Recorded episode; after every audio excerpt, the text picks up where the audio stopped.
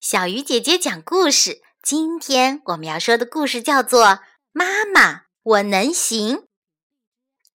小花猫最喜欢说的话就是“我能行”。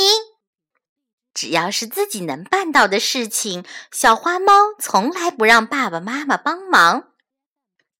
猫妈妈要帮小花猫穿衣服，它都说：“妈妈，我能行。”然后就自己穿好衣服。猫妈妈要帮小花猫穿鞋子，它都说：“妈妈，我能行。”然后就自己穿好鞋子。猫妈妈要帮小花猫装书包，它都说：“妈妈，我能行。”然后就自己装好书包里的东西。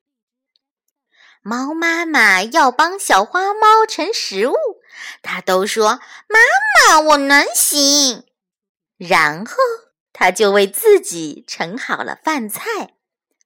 猫妈妈要帮小花猫收拾玩具，它都说：“妈妈，我能行的。”然后就自己收拾好玩具。猫爸爸和猫妈妈看到小花猫这么能干。别提有多开心了！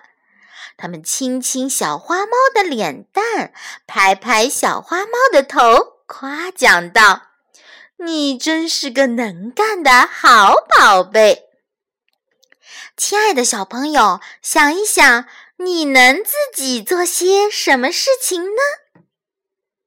好了，小鱼姐姐讲故事，今天就到这里了。祝小朋友国庆节快乐！